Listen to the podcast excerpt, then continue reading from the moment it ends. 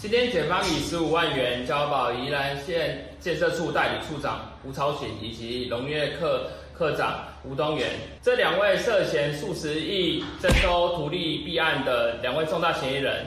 检方以十五万元交保，是否符合比例原则？第二个，我们希望检方是因为收集到充分的证据，而不是因为中国国民党在外面认为这是政治追杀，这是政治破坏而感到压力。若是中国国民党的压力让检方决定交保，安尼，阮劳动人无同意，阮台湾基进无同意，我林义平嘛无同意。